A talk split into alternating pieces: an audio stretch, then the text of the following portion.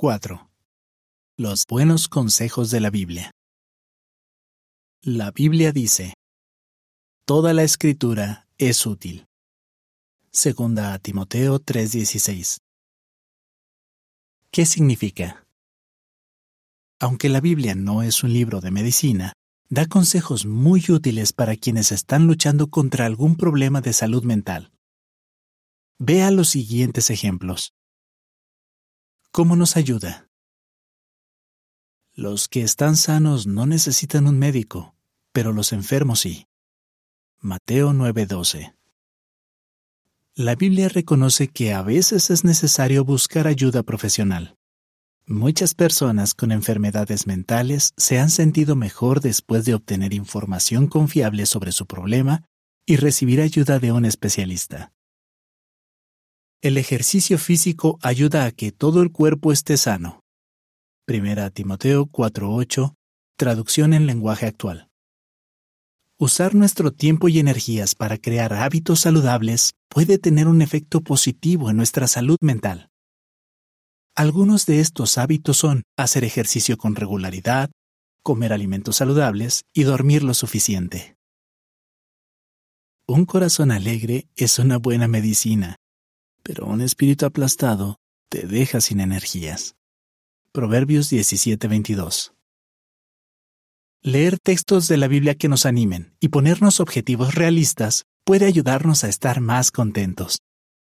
Si tenemos una actitud positiva y somos optimistas, es más probable que mantengamos el equilibrio emocional a pesar de los problemas de salud mental. La sabiduría está con los modestos. Proverbios 11.2 Es posible que necesite la ayuda de otros para hacer ciertas cosas, así que acéptela con gusto. Seguramente sus amigos y su familia están dispuestos a ayudarlo, pero a lo mejor no saben cómo.